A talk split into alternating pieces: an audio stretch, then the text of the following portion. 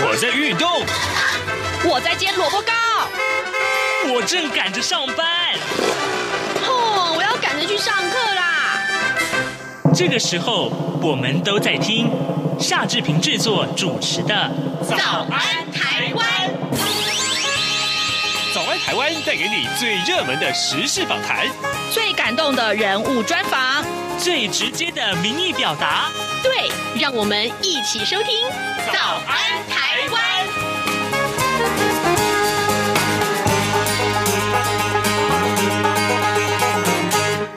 台湾！我是夏志平。今天是二零二二年的五月十九号，星期四。每逢礼拜四，我们要进行的单元是刘碧荣时间。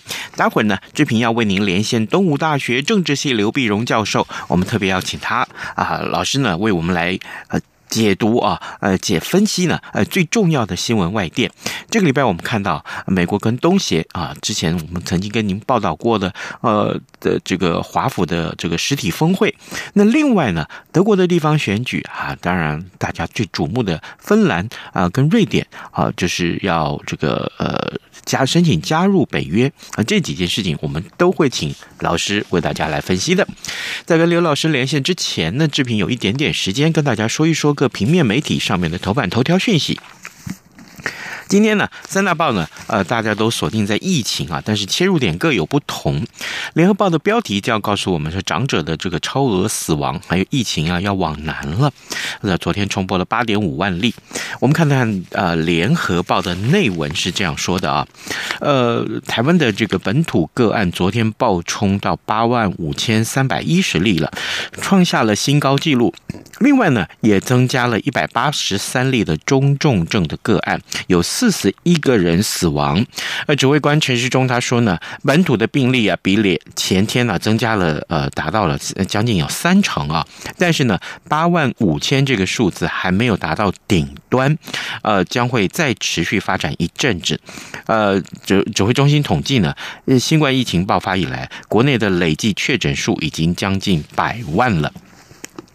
另外，联合报也提到的就是医疗应变组的副组长罗一军，他说啊，呃，染疫人数暴增啊，那么主要呢是这个总测检的检测数的增加啊，那么北部开设了很多的大型的采检站，前天呢，呃，这个呃检测量啊，呃呃达到了新高，呃，累计有十一万两千九百一十六件呢，这是呃案件增加的主要的原因，而阳性的阳性的。确诊率呢是百分之六十六点七。好，这是我们看到联合报上面所关注的一个焦点。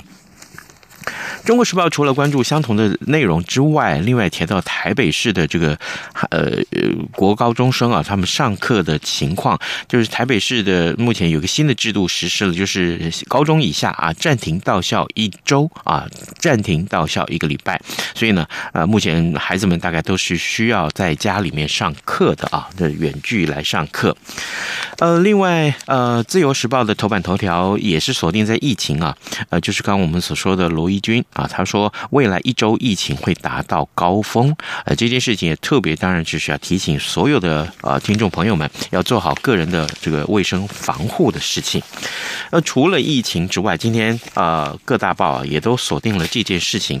最近啊啊、大家都在关切的就是年底的九合一的选举啊，那么有一些县市到底要推派各党要推派推派哪一位候选人出来、呃、竞选，其实是受到大家瞩目的，而昨。天有这么一个呃很重要的事件，就是呃国民党在桃园市的这个呃竞选的人选呢啊，啊，我们看到呃很多的媒体都这样报道了，国民党桃园市的市长的人选爆出了大黑马啊，中常会呢昨天通过征召行政院前呃院长啊呃张善政来参选桃园市长，那么而且提名花莲县长徐榛蔚，还有台东县长饶庆铃要竞选。连任，那么曾经担任桃园县长的党主席朱立伦，他强调说，他比谁呀、都希望 啊桃园可以赢。呃，张善政他也表示说，他曾经在桃园工作十二年了，呃，桃园是国家的大门，更是台湾发展的心脏。桃园好，台湾就好啊、桃园微笑，台湾就微笑。不过呢，这一项这个选战布局啊，呃，却引发了地方的震荡，嗯，震荡。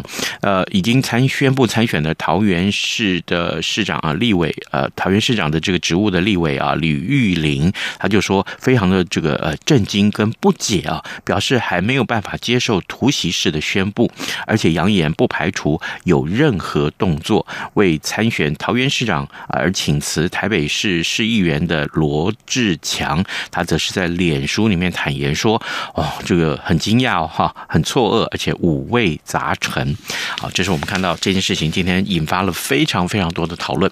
现在时间早晨七点零五分四十二秒了，我们先进一段广告，广告过后马上就要跟刘老师连线喽。儿子啊，等一下陪我去一趟邮局。妈，你去邮局要干嘛？去领钱转账。哦，不用这么麻烦啦，转账不需要临柜哦。嗯，这怎么可能？不去怎么提钱啊？行动邮局 App 通通都能搞定啊！新一代行动邮局 App 支援扫码收付、无卡提款、转账、线上缴费，少了携带现金的危险，也没有付错钱、找错钱的问题哦。哇，这听起来还不错哎。是啊，有了它，线上转账、缴费省时又方便，你就不用再去领钱缴费那么麻烦了。哦，对了，如果你要去邮局，据点预约功能还能够帮你排队先抽号码牌哦。哎呀，真的很方便哎。那我们现在就去邮局办理申请。哎呦，不用啦，用金融卡搭配读卡机就能够在家申请喽。现在我们就上邮局的官网查查吧。以上广告由中华邮政提供。早安，台湾。正吃着什么样的早餐？吐司加火腿蛋，咬一口，然后收听中央广播电台。早安，台湾，刘碧荣时间。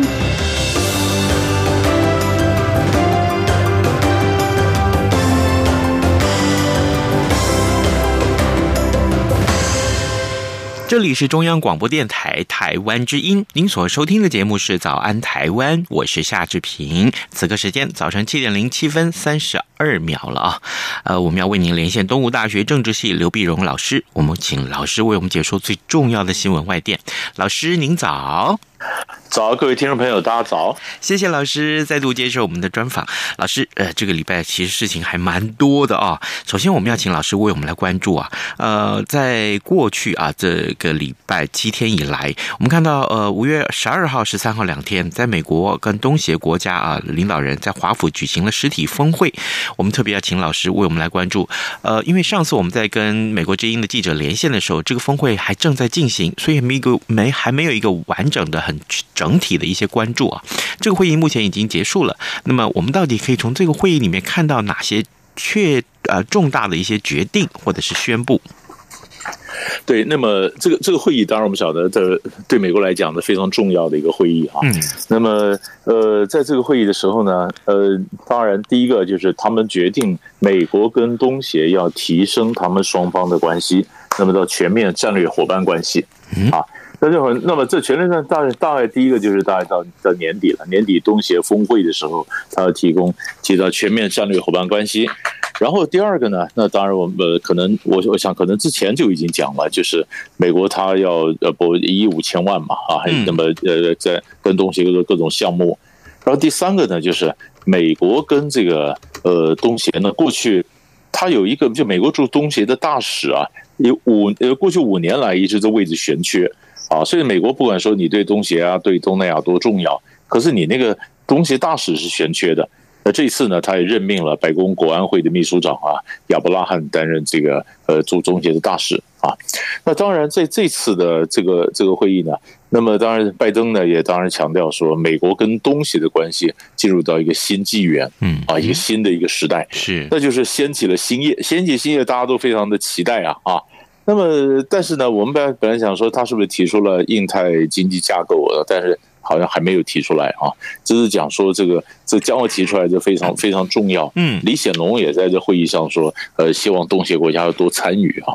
嗯，呃，那么当然他们这后来达成的，就是各个各个和谈的议题也非常广啊。当然你包括包括了不管是南海的问题啦、乌克兰的问题啦、COVID nineteen 啦，那么供应链呐啊，这个这个这个等等都有谈到。那么拜登用的方法来表示说，事实上美国和美国它整个内阁的各部会，呃，对于跟东协加强关系都感到非常的兴奋，嗯啊，那么呃，就就这这就是呃美国想传达的信息，但是这整个会呃会有怎么样效果？当然，我觉得还看，因为美国后来也不断在讲说，呃，并没有要求东协国家表态，啊，他们后来发表了联合愿景声明。那有声明也不错，但是愿景声明里面并没有特别讲说，呃，点出中国啦，也没有特别点出来说，呃，俄罗斯啦，或者说是这个侵略战争啊等等，没有，只说希望交战的双方尽快和平达成协议啊，啊、呃，就讲的讲的比较温和，嗯，啊，但有的人说那已经是东协所有的这个声明里面最强硬的了，啊，但是他因为东协里面你看在乌克兰战争的呃这事情，东协是分裂的。分裂的那这所以拜登后来白宫后来也在说明说，并没有要求他们去表态啊，那只是强调我们美国跟东协的一个关系。是老师，我们现在看到就是说，其实东协的会员国这次就齐聚在华府，那么呃呃，其中呃，当然我们看到有这个。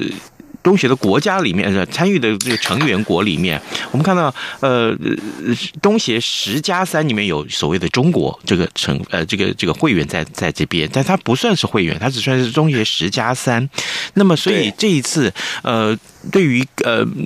要求呃，并没有要求各会员国来表态这件事情，所以等于是也给中国一个呃，算是呃缓颊吗？或者说是对他们没有一个非常严正的声明或一些表态的话，那么对未来呃留下的这个后路，就是说呃，美国要对中国的一些谈判喽，哦，或者是对一些呃其他更呃更多的一些国际情势的呃施加压力，是不是也有了一点点退路了？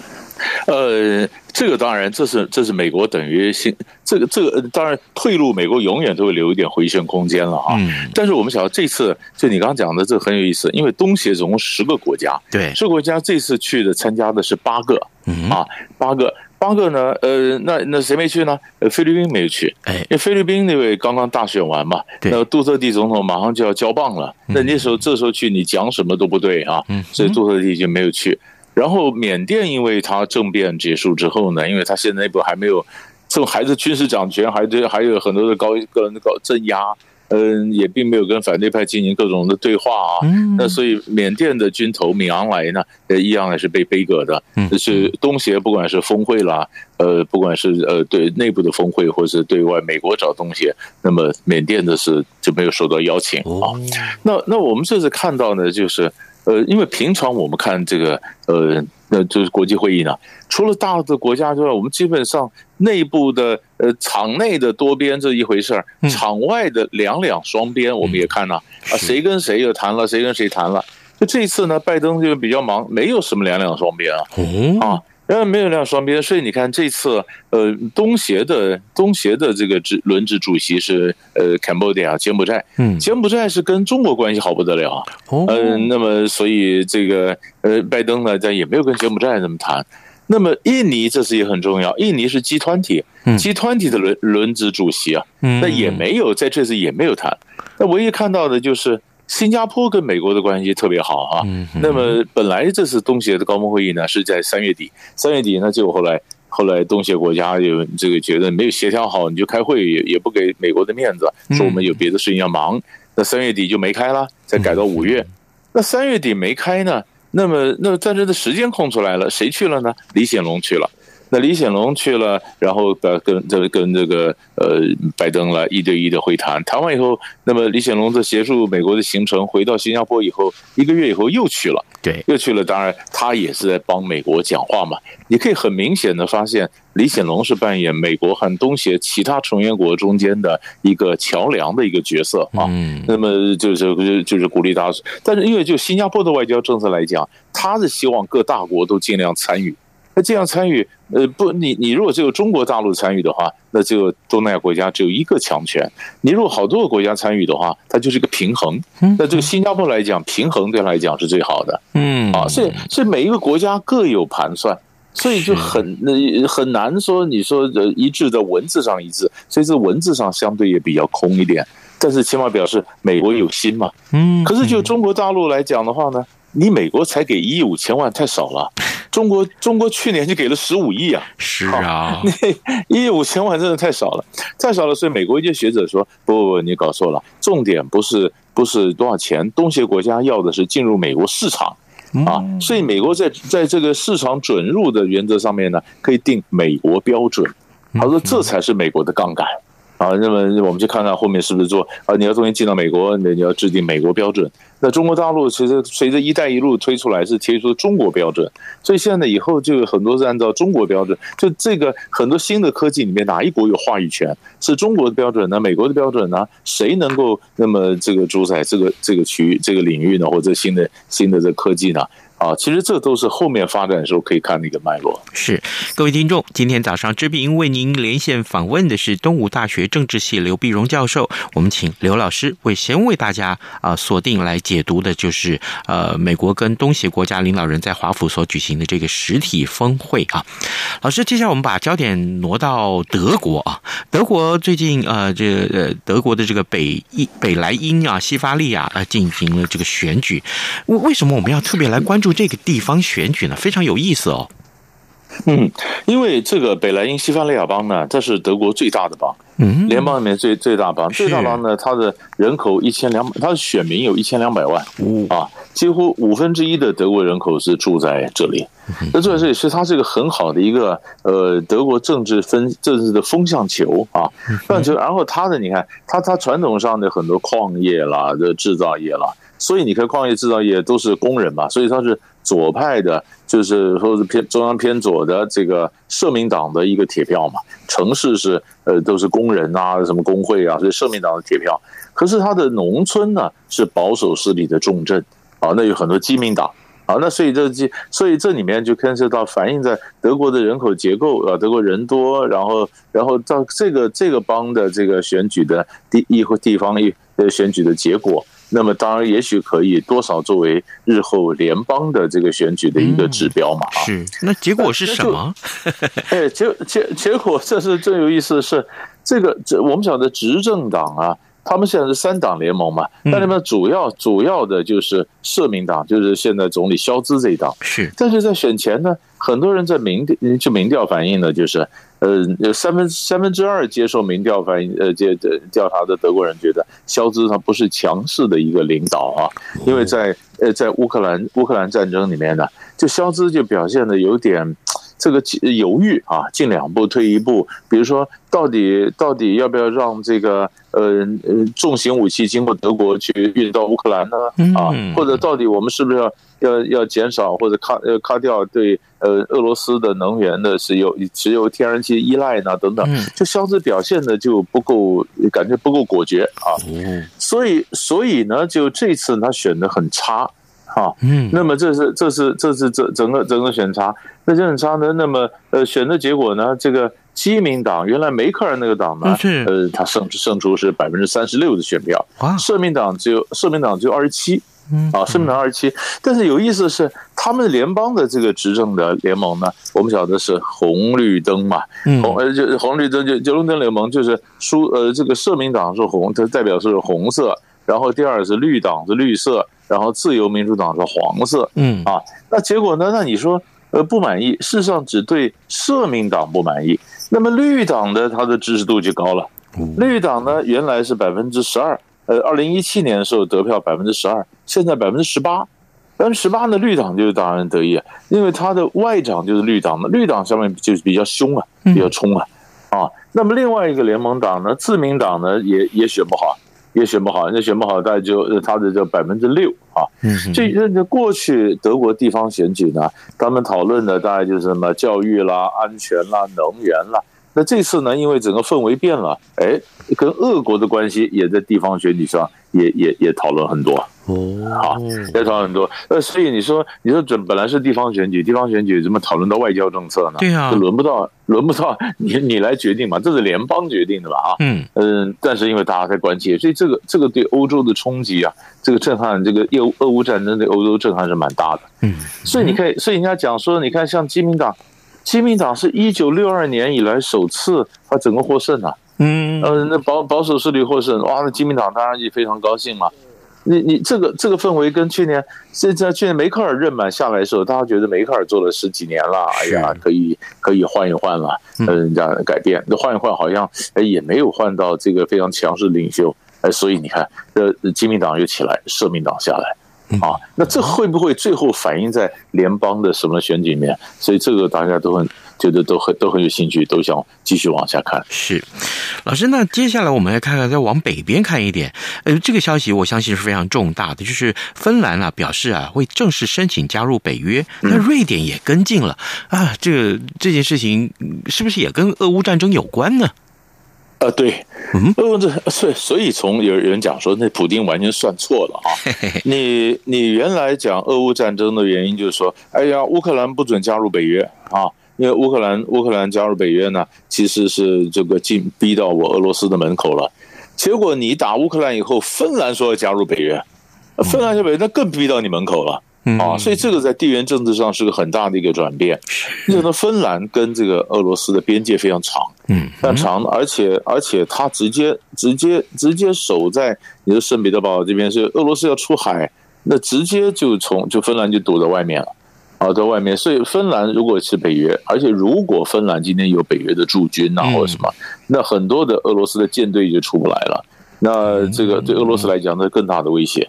所以在过去的传统呢，整个芬兰呢、瑞典呢，一直是保持中立，啊中立。但这次这次这这个这个这个民怨呢，整个起来以后呢，呃，这呃就是就民这国民意已经改变了，改变在国会里面就是说压就是胜利的主张加入北约的，那么那么压过了这个这个谨慎的，呃或者不加入的。那所以芬兰才说我正式要申请要加入北约嘛，嗯啊，那加入北约，那现在跟这个瑞典有一点点不太一样，就是。那瑞典呢，表示说，哎，我不会让别的国家让这个核子武器进到进到瑞典，我也不会让外国设基地啊。但但是芬兰却没有讲啊，没有讲说他设他的什么条件。那俄罗斯呢，当然就就就就紧张，俄罗斯就警告。那外长拉夫罗夫就讲说，这个在政治军事上都有很严重的后果啊，你们最好再考虑一下啊。那么芬兰总统也跟俄罗斯总统普京也通了电话，告诉他说我加入北约。那普京也讲说，你你这是你要你为了安全，事实上我没有人威胁你，你加入北约反而更不安全。但俄罗斯话讲的很，但是还没有什么具体的下一步什么动作。嗯啊，现在可能可能也在等，等的那当然就加入北约呢。哎，北约当然是这个要加入，朋友每一个成员国要同意啊。土耳其在上礼拜五就说，哎，我不同意，我不同意。那土耳其不同意，人家说为什么不不同意呢？啊，后来才发现，土耳其认为芬兰跟瑞典呢，它支持库德族工人党。库德族呢，呃，在土耳其内部是被认为是一个恐怖组织，因为它它有分裂组织，而且它它也有一些攻击性行动嘛，是恐怖组织。那这个问题其实容易解决，嗯，容易解决，就因为这一般的估计是可谈的，嗯，因为你谈只是说你不要支持库德族工人党啊，你不要去让很多人庇护什么的，那也许他们这个芬兰的瑞瑞瑞典呢，在家做一些什么样的承诺呢？政策稍微怎么样调整呢？或者呃，土耳其喊价喊出来以后，他要等什么？那其实在这里面其实是可以，是是是是可，土耳其应该还可以解决，但是是不是有别的这个北约的国家有不同的意见？好，那北约秘书长说嘛，赶快去处理。那是不是像比较东欧的北约东沿的这些国家呢？其实哎，有没有不同意见？这个都都还可以看。啊，但是如果说他真的要加入的话，其实还也不会马上说，呃，六月份北约峰会马上就通过，不会。那当然后面还有一长段的一个一个一个一个过程嘛，可能还跑个几个月啦，跑个一年啦这样子。但是很可能六月北约在马德里开峰会的时候呢，那么呃，芬兰就芬兰就被邀请就去了。是。那那时候你看看俄乌战争打到什么地步，然后然后然后这个呃，美国是不是在后面去 push？啊，那个是，然后这个芬兰他们是民意，这中间还有一点点的变数，但是已经表示地缘政治有一个很大的一个变化了。好，各位听众，今天早上志平为您连线访问东吴大学政治系刘碧荣教授。我们请刘老师呢，呃，关注一下目前呢国际上最受瞩目的这个呃芬兰跟瑞典啊寻求加入北约这件事情。老师，我们还有一点点时间啊，可不可以也麻烦您帮我们看一看北韩呢？呃，过去这几年来啊，两三年来的这个呃 COVID-19 的这个疫情啊，其实北韩一直都是每天都是零确诊，哎，现在破功了。和我们也请呃老师我们来看。看一看，那北韩现在这个确诊人数，或者说它的疫情是如何呢？是这个，所以北韩就有点紧张了。五月十二号开始有开始通报，通报呢，不过去金正恩呢就不断讲说北韩的是零零零确诊嘛，嗯，就是疫疫情到北韩就止步了啊。那可是你这两年以后忽然一下子爆发，爆发以后呢，五月十二号开始不断的爆发，爆发以后到现在几乎几乎这个北韩的人口里面有百分之五的人呢就染疫了，嗯。啊，他当然也会每天报道多少多少人染疫，多少人痊愈啊，但是那都是官方数字，也不见得做得了准啊，嗯，但是总是总是有，更是大家担心的什么呢？没有疫苗嘛？你的各种的医疗都没准备嘛？因为你说过去说零确诊嘛，你里面没有，现在零确诊，所以没有人打过疫苗嘛。好了，他金正恩现在开会，开会说要学中国大陆，啊，学大陆，学中国大陆呢？学中国大陆这种封城，学中国大陆成功的经验。那很多北韩的专家就说不行啊，你你你没有 vaccine，你没有准备医疗设备，什么都没有，然后你这样去封城，你这样去去清零，那结果结果就是一个灾难啊。啊，这个现在那所以所以现在就讲了，那中那中国大陆是不是要出手去援助呢？对呀、啊，对、啊。那南南韩当然也提高警觉了，要警觉，因为要万一这时候你要是铤而走险，反正内部有问题的话，是不是怎么样铤而走险？或者南韩也说我也可以帮助啊，对？我可以帮助，不管就是大家都希望，如果站在站在全球人类地球村的角度来讲，那是不是要帮助这金正恩？那金正恩当然也也也他他的面子也也也也他接受援助也是不太甘愿的，因为他觉得北韩北韩很强势啊。啊，那所以现在就看了，到底他的能不能学中国，能不能学成功？嗯，啊，那你的你的清零到底能不能清零？而且完全没有准备的一个这样国家，这样一下子爆发起来，这这这一天一天的疫情是越来越严重。啊，所以这这也是我们我们得盯着看，那么会不会在一块蔓蔓延到整个整个其他别的国家？嗯，啊，这个这个其实都是蛮当的蛮重要的一个一个一个重点。所以，呃，金正恩到目前为止都没有松口说他愿意接受援助，就对了。嗯，就他，你就这，所以所以他就想要学习。那当然了，在这个中国当然也表示，如果你开口，我就我会援助你。中国大陆一定会援助，中国大陆不援助他，谁援助他？对、啊，对，那所以疫苗啦什么的，中国一定会一定要给他嘛。给他，那于是你只会学习。那我想迟早会接受援助的，要不然的话，你根本没有办法。啊，所以所以这是这是一个问题。好的，各位听众，今天早上志平为您连线访问东吴大学政治系刘碧荣教授。我们请刘老师呢为我们关注了啊，就是美国跟东协，还有就是德国的地方选举以及北欧的情势。当然了，这个北韩的疫情，我们也做了深入的分析。也谢谢老师今天早上跟我们的分享。老师，谢谢您，谢谢，谢谢，谢谢。从两岸、国际、历史文化与财经等角度透视中国的，这样看中国节目，每周一到周五晚间九点三十分到十点，在中央广播电台播出。如果您对这样看中国节目有任何收听想法或意见，欢迎寄信到台北市北安路五十五号，也可以透过电子邮件的方式。节目有两个信箱：二零二零。R t i 点 o r g 点 t w，或是二零二零零二零三 n e w s at gmail dot com。再次谢谢听众朋友们的收听与支持，请持续锁定每周一到周五晚间九点三十分到十点播出的《这样看中国》节目。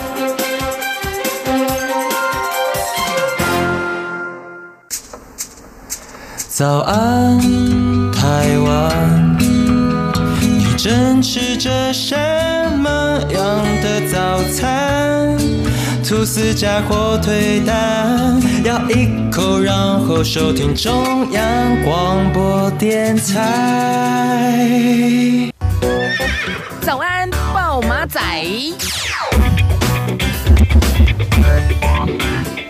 好的，最后我们还有一点点时间了。呃，昨天金曲奖的入围名单公布了，我相信很多的这个歌迷们应该都非常关注这个话题，对不对？好，那如果有空的话，呃，志平承诺一下啊，这个呃可以的话，我们找这个雷洛洛洛哥来到节目中，跟大家好好的分析一下这个今年的金曲奖的名单，好吗？今天节目时间也到了，啊，志平就祝您有愉快的一天，咱们节目明天再见了，拜拜。反正过了十二点，好多一样被丢弃。